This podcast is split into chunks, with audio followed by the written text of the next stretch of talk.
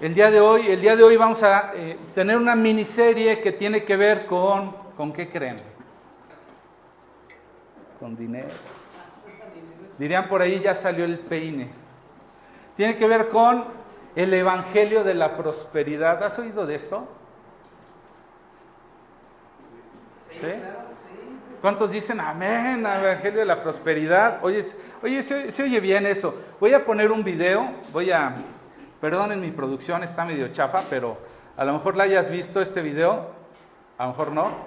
¿Alguien ha visto a un joven que se volvió ahí icónico en redes sociales que hablaba de un rap, lo pusieron a rapear y decía dinero, ¿no? Bueno, voy a poner aquí mi videíto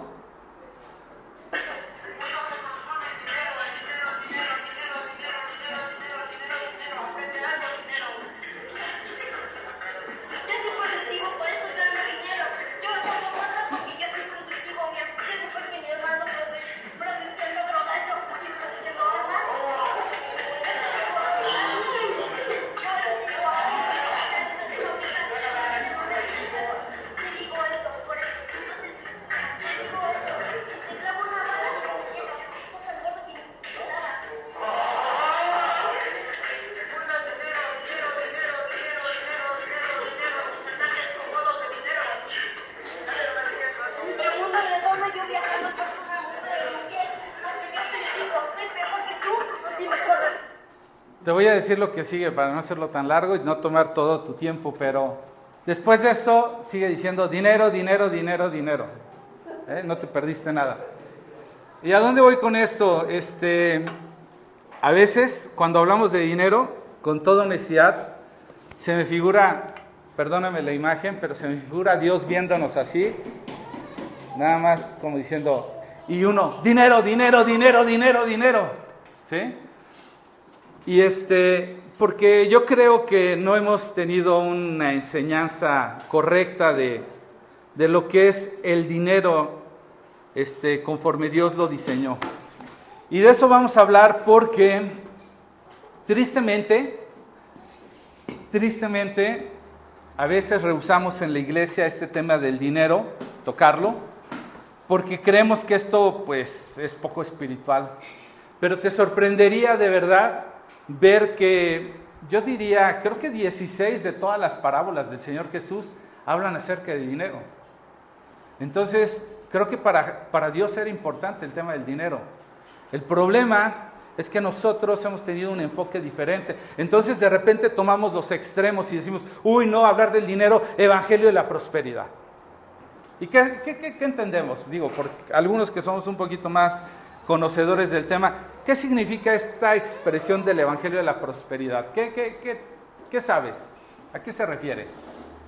Pues toman varias partes de las escrituras y una de esas, de tantas, dice, donde ponga tu pie, eso todo va a ser. Bueno, pero ¿qué es lo que está detrás de esa enseñanza? Doctrina significa enseñanza. ¿Qué hay detrás de esa doctrina de la prosperidad o de la enseñanza de la prosperidad? ¿Qué es lo que está mal? ¿Qué es lo que vemos mal? ¿Qué qué? Pues no sé, que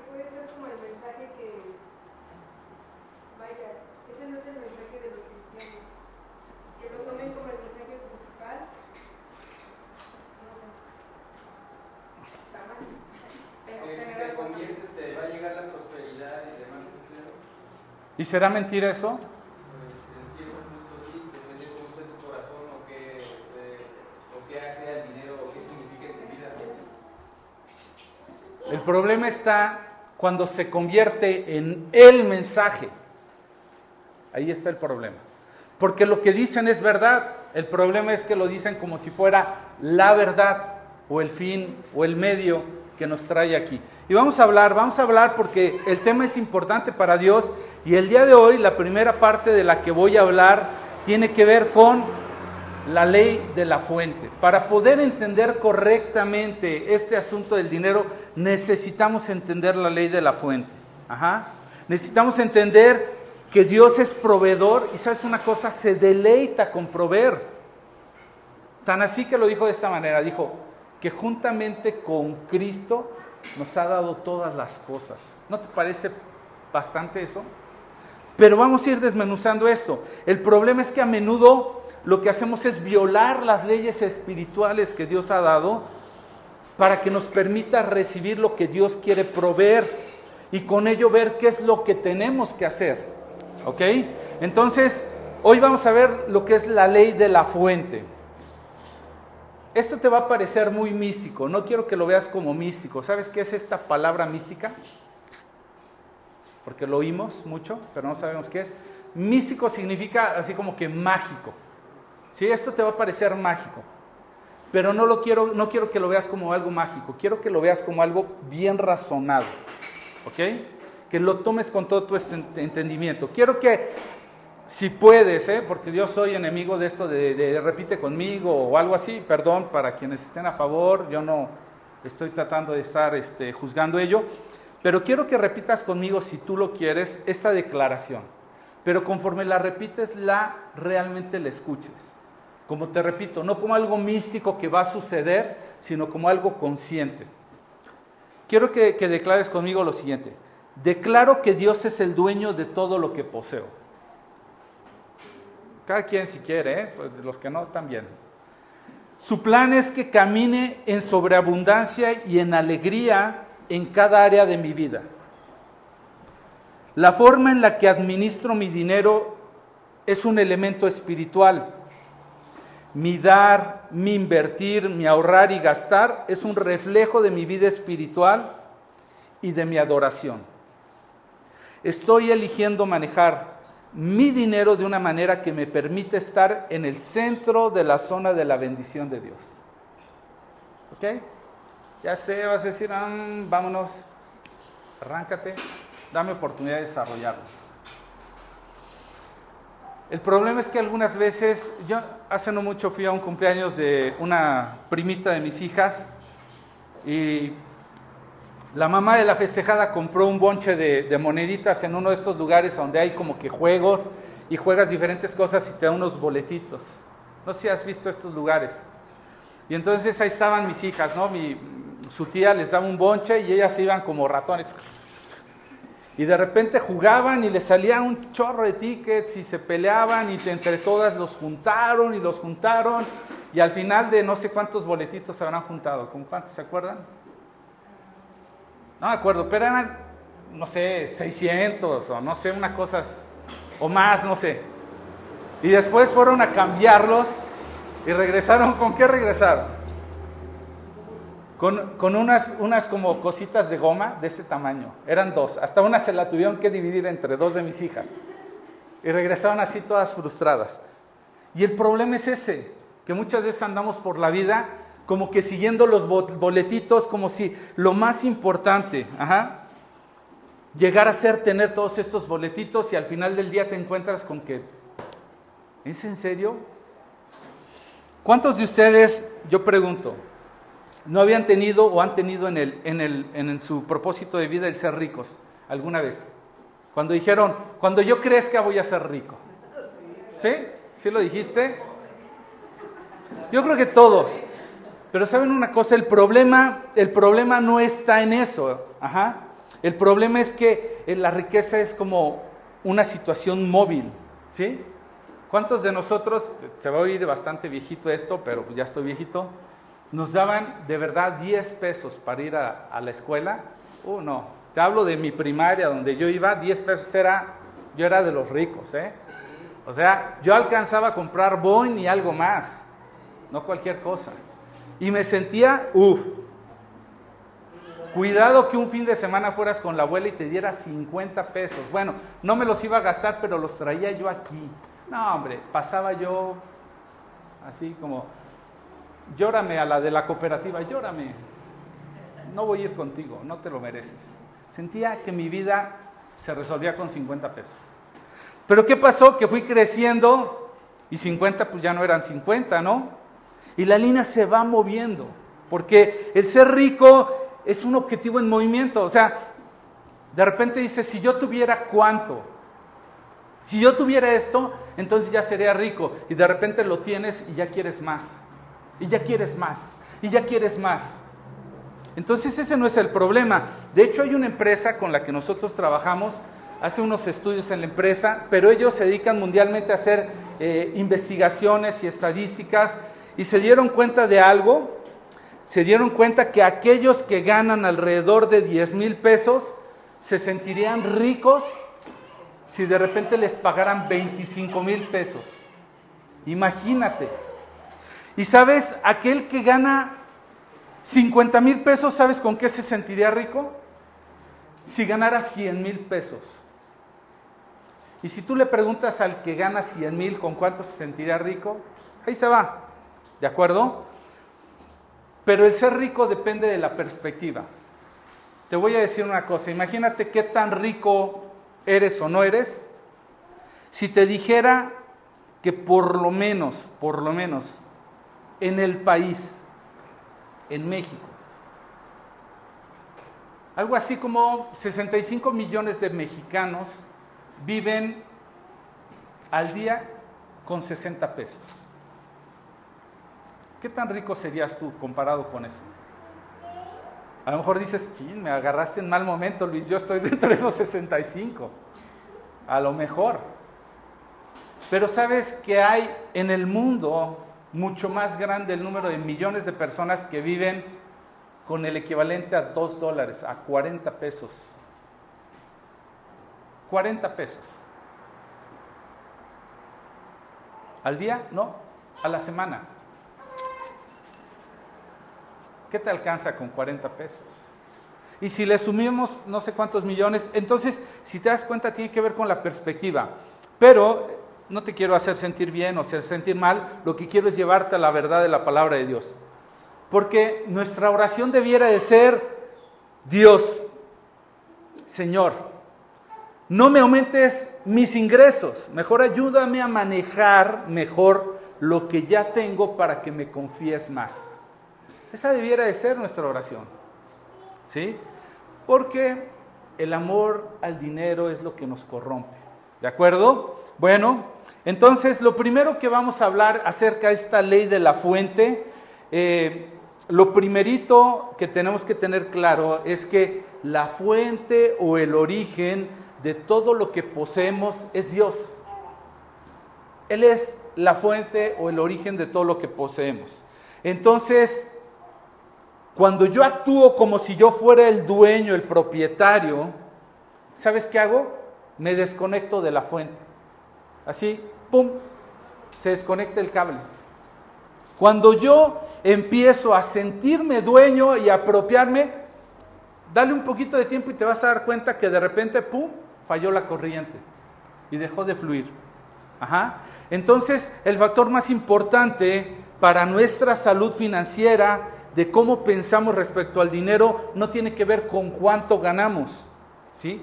Sino lo que tiene que ver es que de dónde proviene el dinero y quién es el propietario de este dinero. Ese es lo más importante. Cuando tú y yo entendemos esa parte, te lo aseguro que va a cambiar buena parte de nuestras decisiones y de nuestras finanzas.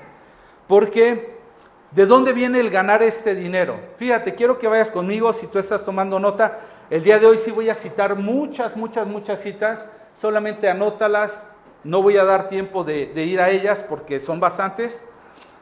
Pero Deuteronomio capítulo 8, versículo 17 al 18 dice, todo esto lo hizo, se refiere a Dios, pongo entre paréntesis, todo esto lo hizo para que nunca se te ocurriera pensar, he conseguido toda esta riqueza con mis propias fuerzas y energías.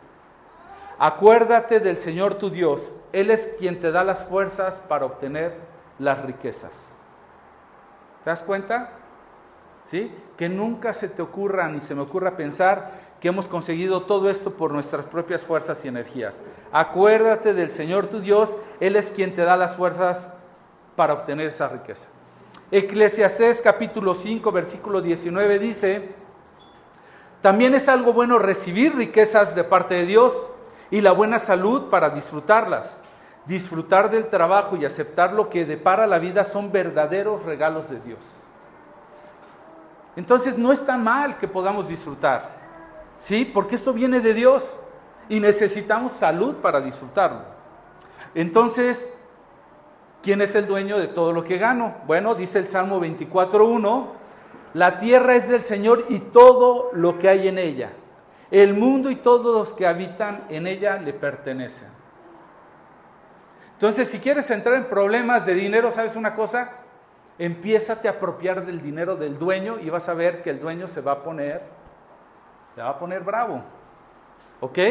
Entonces dice, dice el Salmo 89, 11, dice, los cielos le pertenecen y la tierra también. Todo lo que hay en el mundo es tuyo, tú lo creaste todo. Entonces, para entender el tema de hoy necesitamos entender que quién es el dueño, quién es la fuente, quién es el origen, y ya después vamos a entender lo demás. Entonces, ¿cuál es tu lugar? ¿Cuál es mi lugar en todo esto? ¿Y qué tenemos que ver con el dinero? Bueno, tu lugar y mi lugar es que somos administradores, ¿sí? Somos lo que Dios usa para administrar y poseer lo que Dios le pertenece. Entonces, cuando nosotros administramos o poseemos lo que no nos corresponde, va a revelar nuestra vida espiritual. O sea, el dinero está completamente ligado con nuestro propósito de vida. Cuando tú y yo nos empezamos a adueñar de las cosas de Dios, empezamos a perder el propósito espiritual. Se los he dicho muchas veces.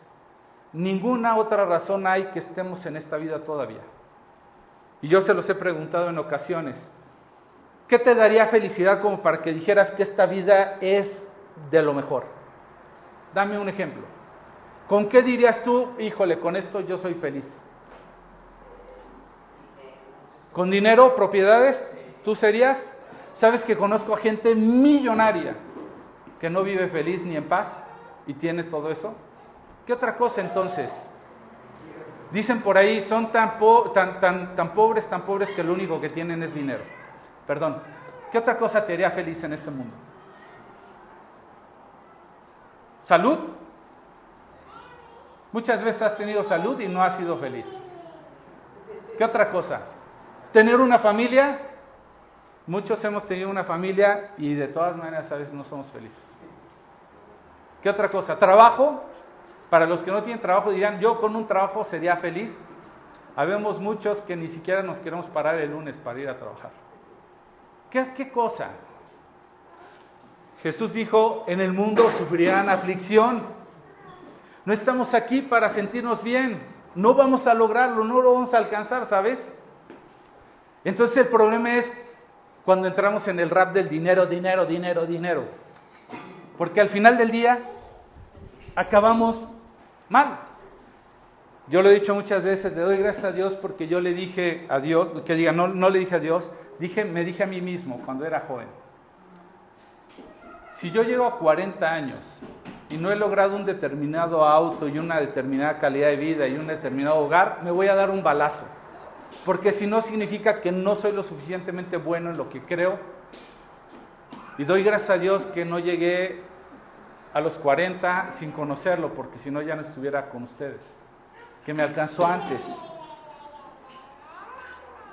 ¿Y ahora qué hago con todo esto? Bueno, tengo que entender que Dios me ha puesto como administrador de las cosas. Bueno, como administrador, ahora sí, si estás tomando nota, hay tres cosas que quiero hablar contigo que debemos de hacer como administradores. Tres cosas. La número uno, puesto que Dios es la fuente y el propietario de todo lo que deseo, yo debo de elegir agradecer todo lo que me ha sido confiado. Es lo primero que tengo que hacer, agradecer, vivir una vida agradecido con, lo, con todo lo que Dios me ha confiado. Hebreos capítulo 13, versículo 5 dice, no aman el dinero, perdón, estén contentos con lo que tienen, pues Dios ha dicho, nunca te fallaré, jamás te abandonaré.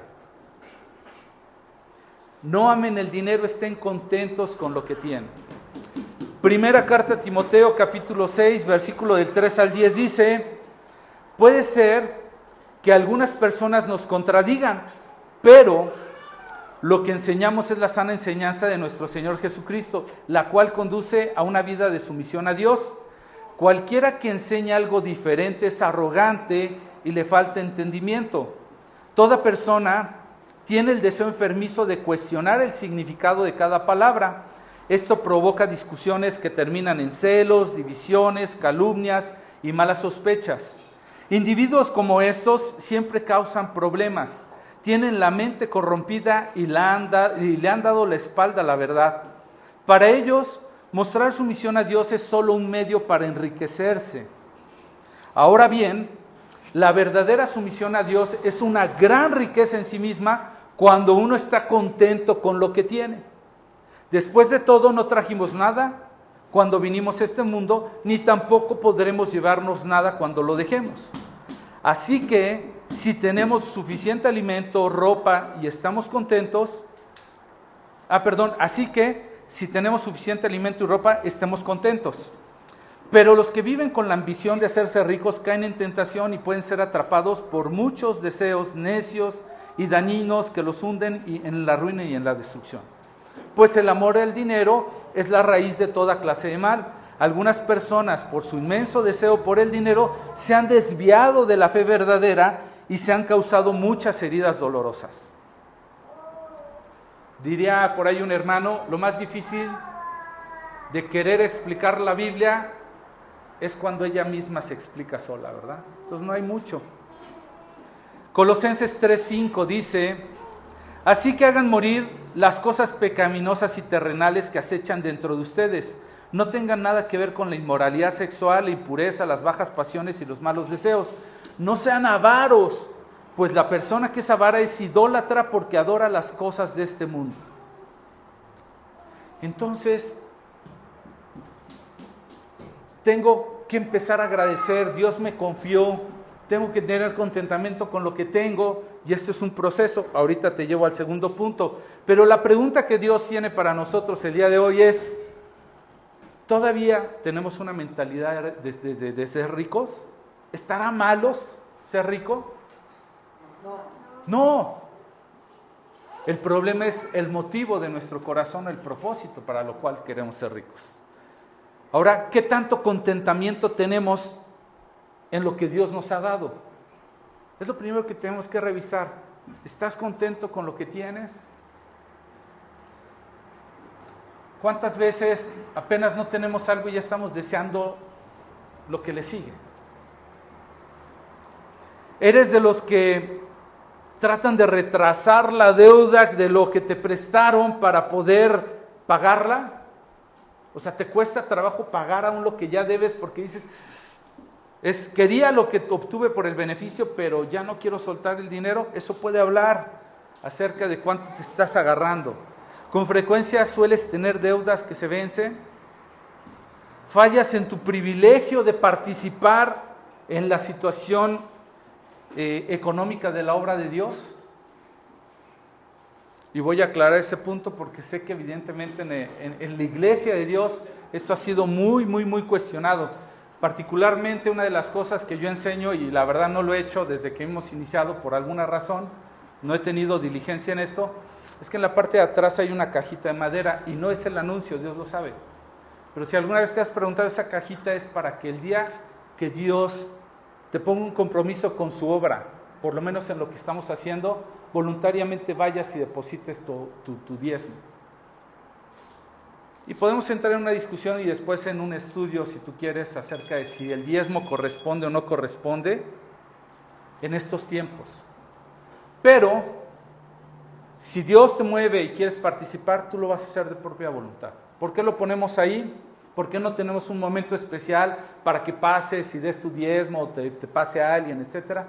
Porque creemos en el principio de, de Dios que nos ha enseñado de que el Señor Jesús, dice en uno de los evangelios, estaba en la parte de atrás donde estaba la caja de las ofrendas y estaba viendo cómo unos echaban y otros. Y eso habla de un acto voluntario, de un acto que cada quien iba y hacía. Y, entonces él vio quienes echaban mucho y otros echaban poco, y ahí tiene una historia con una mujer que echó poco, pero echó de lo que había en su corazón. El día que Dios te conceda comprometerte con Dios, con su obra, con lo que estamos haciendo, tú solito vas a ir a ese lugar. Mientras tanto, ¿sabes una cosa? Dios es generoso. Nos ha permitido plantar en San José el Alto como iglesia, ahora en el centro y ahora aquí, y nunca, y no lo digo con jactancia, sino con mucha humildad y con mucha gloria a Dios, nunca ha sido necesario tener que pasar más que la voluntad de una persona madura que dice, yo estoy con la obra de Dios. ¿Qué tiene que ver con las ofrendas? Las ofrendas tienen que ver con la ayuda mutua entre los hermanos en necesidad. El diezmo tiene que ver con el cuidado y la conservación de la obra de Dios, de la cual tú y yo podemos ser partícipes. Las ofrendas, que es otra cosa. Entonces, si un día tú tienes en tu corazón, sabes de una necesidad, mi consejo es agarra un sobrecito, una servilleta o algo y ponle algo. Yo quiero ofrendar esto para la necesidad de tal persona. O si no hay una necesidad conocida, pues ponerlo para cuando alguien se encuentre en necesidad. Ahí está la explicación, esa cajita rara, etcétera, aprovecho. Pero bueno, yo no sé quién me está hablando tanto. A lo mejor tengo que pagar mis deudas, ¿verdad? Por eso me están hablando, pero yo no sé si corta la transmisión. Voy a seguir con el punto número dos, porque la satisfacción va a comenzar con una actitud de acción de gracias, ¿sabes? Tú y yo no vamos a estar satisfechos en tanto verdaderamente no tengamos gratitud por lo que Dios ya nos ha dado. Entonces, debemos de empezar a agradecer por lo que ya tenemos, ¿ok? Punto número dos, si tú estás tomando nota, no puedo contestar, no sé quién seas. ¿Se está cortando? Yo no sé. Bueno, espero que no se corte la transmisión. Punto número dos, si estás tomando nota, puesto que Dios es la fuente y el dueño de todo lo que poseo, tenemos que elegir caminar con libertad y no dejar que esos recursos queden bajo el dominio de otros. ¿Sí se entiende? Puesto que Él es el dueño y la fuente de lo que yo poseo, debemos de elegir caminar en libertad y no dejar que estos recursos queden bajo el dominio de alguien más. En otras palabras, Dios me ha dado algo para disfrutar, para administrar, no debo de dejar que otros empiecen a tomar eso que Dios me dejó administrar. Poco, no nos... A ver, bueno,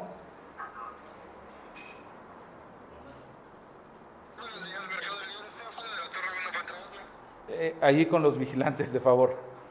Perdón, eh, una entrega, yo no sé. Me disculpo. ¿A dónde vamos con eso? Cuando tú y yo estamos endeudados, ¿qué sucede? Lo que estamos permitiendo es que alguien más empiece a tomar control de lo que Dios me dejó, me encargó. Entonces lo que debemos de evitar es dejar que otros tomen control de lo que Dios me confió en esta vida. Proverbios 22.2 dice, el rico y el pobre tienen esto en común. ambos los hizo Dios. ¿Ok? Ambos. El rico y el pobre. Ambos los hizo Dios. ¿Qué significa? Que si tú permites, Dios va a permitir que te hagas pobre. Porque tú lo permitiste. Tú dejaste que alguien empezara a tomar control. Dios no es que te quiere pobre.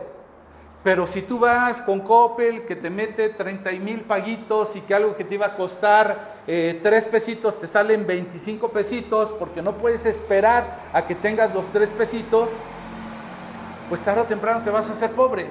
Y Dios lo va a permitir. Primero de Corintios 6:12 dice, ustedes dicen, se me permite hacer cualquier cosa, pero no todo les conviene. Y aunque se me permite hacer cualquier cosa, no debo de volverme esclavo de nada. Una persona que debe, ¿sabes de quién se ha vuelto esclavo? De al que le debe. De al que le debe. Y entonces ahora, ¿quién manda? ¿Mandas tú con ese dinero o manda el que te está exigiendo? Romanos 13, 7 al 8 dice, ustedes den cada uno lo que le deben, paguen los impuestos y demás aranceles a quienes les correspondan y den respeto y honra a los que están en autoridad. No deban nada a nadie excepto el deber amarse unos a otros. Si aman a su prójimo, cumplen con las exigencias de la ley. Y lo que, lo que estamos viendo es que Dios tiene un corazón por cancelar las deudas. No sé cómo estés tú en ese tema, pero en el momento en que tengas oportunidad, corre, corre. Dios nos llamó a vivir en libertad y a no dejar que los recursos que nos confió empiecen a quedar en control de otros. Y mucho menos de otros que no temen a Dios. ¿De acuerdo? Entonces, quiero que veas incluso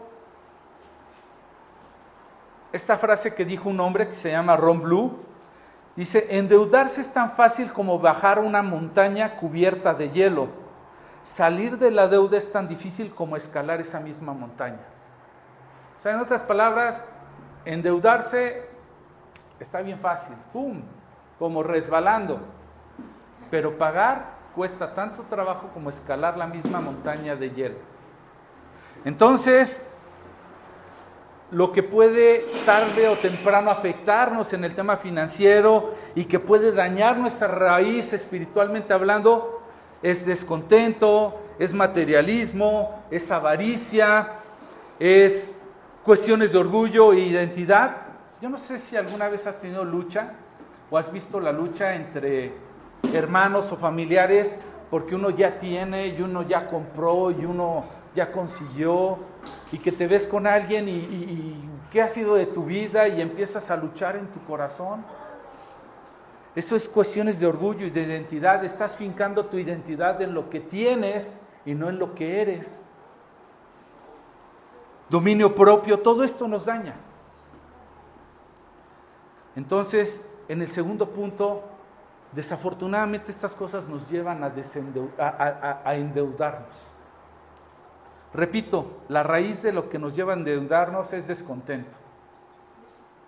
Todavía no estoy contento con lo que ya tengo y ya quiero lo que sí. Materialismo, avaricia. ¿Sabes qué es una persona que tiene un problema con la avaricia? ¿Sí? ¿No? ¿No? Ya tengo esto, pero quiero más. Ni siquiera lo he disfrutado y quiero más, quiero más, quiero más envidia, orgullo, identidad. Bueno, punto número tres, antes de que me siga hablando el de Mercado Libre.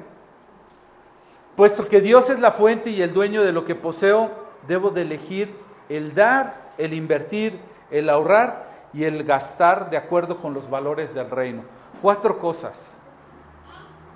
Dar, invertir, ahorrar y gastar de acuerdo a los valores del reino. ¿Sí? Yo no sé cómo anda tu vida, pero dicen que donde está tu tesoro está tu corazón. ¿Quieres saber cómo anda tu vida? Saca una lista de dónde se van tus recursos y te vas a dar cuenta hacia dónde va tu corazón. Recientemente como iglesia, al paso hago este anuncio, si conocen a alguien, vamos a tener un evento, este, si Dios lo permite, en noviembre, Va a venir una persona que habla de finanzas, yo creo que mucho mejor que yo en, este tema, porque lo hace con principios bíblicos. Va a venir una persona, es un evento principalmente para nosotros como iglesia en las tres ubicaciones y para gente que no conoce de Dios. Sé que esto es una lucha porque habrá hermanos en la fe que digan, oye, a mí me interesa. Va enfocado principalmente a gente que no conoce de Dios. Este, y vamos a hacer este evento. Y a veces estamos luchando y decir, híjole, ¿cómo vamos a hacer una conferencia sobre finanzas cuando tenemos un paradigma en la mente de decir, pues las finanzas son para los que tienen dinero? Porque si yo no tengo, pues a mí que me interesa, pero precisamente ese es el problema. Como no tenemos, es porque no sabemos qué hay con las finanzas. Entonces, tiene que ver con el dar, el invertir, el ahorrar y el gastar pero conforme a los valores del reino. Entonces, lo que yo hago con poco, yo no sé cuánto sea tu economía, pero lo que tú haces y lo que yo hago con poco muestra lo que yo estaría haciendo con más. Te pongo un ejemplo. Vamos a suponer que a Itan, si a Itan le diéramos ahorita 50 mil pesos, ¿qué haría Itan con él? los babea, los hace pedacitos. Bueno, eso si su papá no se los arrebata y se pela, ¿no? ¿Qué haría Itan con ellos? Bueno, algo.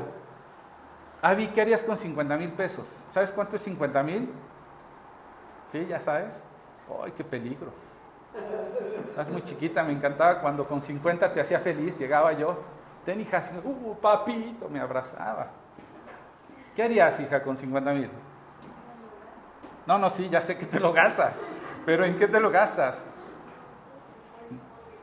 En Polly Pocket dice, no, ya no, ya, esas cosas quedaron. Bueno, vamos un poquito más adelante. A ver, este, Violeta, sorpréndenos. 50 mil, a lo mejor dices, bueno, Luis, no es mucho. Yo hubiera esperado que le subieras. Sí, Bueno, 50 mil, ¿qué harías con 50 mil?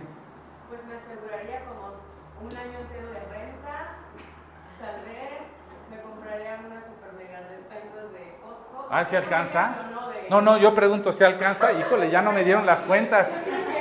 Párate en Costco y en una salida se te fueron casi. parte del dinero en, no sé, como gasolina mensual, ¿no? Para gasolina mensual. Por así decirlo, porque no es mucho, ¿verdad? Bueno, está bien. Alguien de los más grandes, Pagar deudas. pagar deudas. ¿Tú quieres? ¿Cuánto? ¿Qué harías? al- No, yo haría lo mismo, le digo. ¿Qué, qué es lo mismo? ¿La despensa? ¿Asegurar? ¿Seguros que harían eso? Se oyen bien administradas. Y apenas caen 5 mil y vámonos a la arrachera y no sé. Yo también, primero me iría a comer. Unos camarones. ¿Qué harías? ¿Tú y yo? ¡Ajá! ¡Oh! ¡Esa! Nah, No, está bien, está bien. Bueno, vamos a ponerlo más divertido. Medio millón de pesos. Dice Janiel, por eso sí me aviento, hasta levantó las manos. Digo, ah, gloria a Dios, dijo, ¿no? Salió el Evangelio de la Prosperidad. Eso dice, eso sí ya vale la pena quemarse en pecaditos y demás, ¿no? ¿Qué harías con 500? ¿Qué harías con 500 mil? Eh, un fin de semana. eh. ¿No? ¿No sabes? No manches, yo ya tengo una lista de lo que voy a hacer con 500. ¿No? ¿No sabes? Este ejercicio lo he hecho en otras ocasiones y no lo hice por causa de tiempo, pero vamos a imaginar que en tu silla, abajo de tu silla, yo hubiera puesto un sobre con dinero. Tú no lo esperabas. Ah, De repente, ¡pum!, sacas tu sobre. Y hay 8 mil pesos en él. ¿Cómo te sentirías con 8 mil? ¿Eh? Ah, normal. eh. Nada, nada sorprendido. Pero sí, ¿cómo te sentirás? ¿Bien, no, triste, indiferente? ¿Te enojarías? ¿No? ¿Feliz? ¿Sí? Pero en el lugar de tu hermano había 45 mil pesos. ¿Cómo te sentirías? Pues acá, ¿no? Este, tú y yo somos bro. ¿Sí? 45 mil, ¿tú cómo te sentirías con 45? Bien, bien, híjole. Por allá estarían, yo ya estuviera brincando y tú más estás. Pero, en el lugar de Liz, ¿cuánto creen que había en el sobre? Si la cuenta sube, unos 100 mil pesos. 25 pesos. Uh, dice, no, vámonos, yo- aquí no da nada yo. ¿Eh? 25 pesos, ¿cómo te sentirías? Mira, yo me he sentido por 25 pesos sacando mi, pantalón 25 y he dicho, uh, me he sentido rico. A lo mejor ahorita después de ver que él sacó 45 dices, "Mm, hubiéramos llegado primero, Joshua, te lo dije, hasta adelante. ¿Se dan cuenta cómo nuestro corazón se puede mover por el valor del dinero? Eso puede producir o no producir. Y eso me lleva a condicionar mi dar. ¿Sí? Si yo te hubiera repartido dos millones de pesos y llega alguien y te pide, ¿tendrías problema de darle? Cuando depende cuánto me pida. Ah, bueno, buena idea. Si te pide los dos millones, no, sáquese de aquí, ¿no? Pero si te pide, dame, me da 10 pesos, Ah, supuesto. Hasta 20, ¿no? Hasta. Le doy 50. ¿Cómo está condicionado la cantidad del dinero en nuestro dar, en nuestro invertir? ¿Sí? ¿Sabes que hay alguien que se ha propuesto a guardar una monedita pequeña por un año, allá en un botecito? ¿Sí? Iba a contarles un chiste, pero luego me... Este no va. No. Estaba un hombre con su esposa y le dice a su esposa, oye, ya deja de tomar refresco. Deja de tomar refresco, te va a hacer daño. No sabes, bueno, cuánto te está afectando. ¿Cuánto vale? Yo no sé de refrescos, la verdad no compramos en casa. Pero ¿cuánto vale una, vamos a poner una de dos litros de coca? ¿Cuánto vale? 30, 36 pesos. Le dice, 36 pesos diarios te gastas en una Coca-Cola. Le dice la esposa. Le dice, bueno, ya tuvieras un auto si hubieras ahorrado 36 pesos por no sé cuánto tiempo le hizo la cuenta. Y voltea el hombre y le dice, tienes razón, ¿y dónde está tu auto? ¿Sí? Es que el problema, a lo que voy, es que a veces vemos muy poco lo que tenemos. Y por eso no hacemos el mínimo esfuerzo ni siquiera de invertir o de ahorrar. Entonces, imagínate, si condicionas tu dar a lo que tienes, condicionas tu invertir y tu ahorrar, pues estamos en un problema financiero. ¿Por qué? Porque todos estamos concentrados en gastar, ¿de acuerdo? Y fíjate el principio que está en Lucas 16:10. Dice, si son fieles en las cosas pequeñas, serán fieles en las grandes, pero si son deshonestos en las cosas pequeñas, no actuarán con honradez en las responsabilidades más grandes. Esto es un tema de madurez, no de dinero, no de cantidad. Si se lo das a un pequeño que no tiene madurez, no tiene criterio, lo va a votar, se lo va a gastar en cualquier cosa. Pero a veces hay algunos que tenemos 40, 50 años y seguimos actuando igual como pequeños. Un mayordomo, un administrador es el que maneja lo que no le pertenece. Él nunca va a poder poseer. Lo que hace es disfrutar el privilegio de quien lo posee. Y eso es lo que somos tú y yo, mayordomos. ¿sí? Y el principio espiritual del dinero es que la forma en la que yo administro el dinero va a permitir conocer cómo está mi vida espiritual. De verdad, revísate. La evidencia clara de cómo está tu vida espiritual es cómo estás manejando el dinero. Voy a terminar con esto. Lucas capítulo 16 del 11 al 12 dice entonces, si no son confiables con las riquezas mundanas, ¿quién les confiará las verdaderas riquezas del cielo? En otra parte, si Dios es el dueño de todo, ¿cómo crees que te va a poder confiar lo que le pertenece si no sabemos ser fieles, confiables? ¿Sí? Dice, ¿por qué? Porque, ¿por qué se les debería de confiar lo que, lo que, este, lo que no es de ustedes? Dice. Entonces, ahí está el primer principio, la ley del origen. Dios es el dueño, Dios es la fuente. En la medida en la que yo empiezo a poseer, me desconecto de esa fuente, deja de fluir, empiezo a no tener satisfacción, empiezo a endeudarme por malas prácticas y por lo tanto no doy, no invierto, no ahorro y no gasto bajo principios de Dios. ¿De acuerdo? Entonces, yo lo que necesito es que tú y yo le digamos, donde quiera que esté tu dinero es, tú te vas a dirigir a donde Dios me lleve para dirigirme. No yo me voy a dirigir a donde tú quieres que yo me dirija. Ese es el problema con el dinero. Que si nosotros empezamos a seguir el dinero, entonces seguramente nadie puede amar a dos amos. Nadie puede amar a Dios y a las riquezas. El problema tarde o temprano se va a evidenciar. Dios no tiene un problema con el dinero, tiene un problema con que amemos el dinero. ¿De acuerdo? Entonces, la siguiente semana, si este tema te interesa, vamos a hablar de la segunda fuente. La primera fuente fue, perdón, la primera ley fue la ley de la fuente. No podemos romper esa ley. No vamos a poderla cambiar. Por mucho que te afanes, que yo me afane, no vamos a poder cambiar que el origen y la fuente de todo el dinero es Dios. Eso no lo podemos cambiar. Es una ley. El día que la rompemos, ese día estaremos sufriendo las consecuencias tarde o temprano. La siguiente semana vamos a hablar de la ley de las semillas. ¿De acuerdo?